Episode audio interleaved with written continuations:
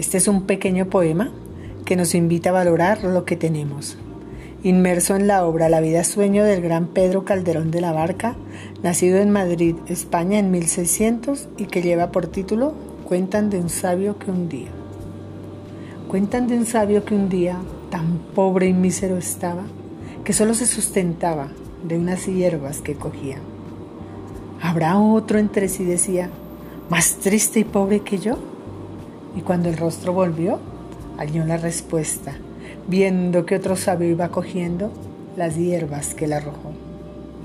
Quejoso de mi fortuna, yo en este mundo vivía, y cuando entre mí decía, ¿habrá otra persona alguna de suerte más importuna? Piadoso me has respondido, pues volviendo a mi sentido, hallo que las penas mías, para hacerlas tu alegrías, las hubieras recogido. Thank you.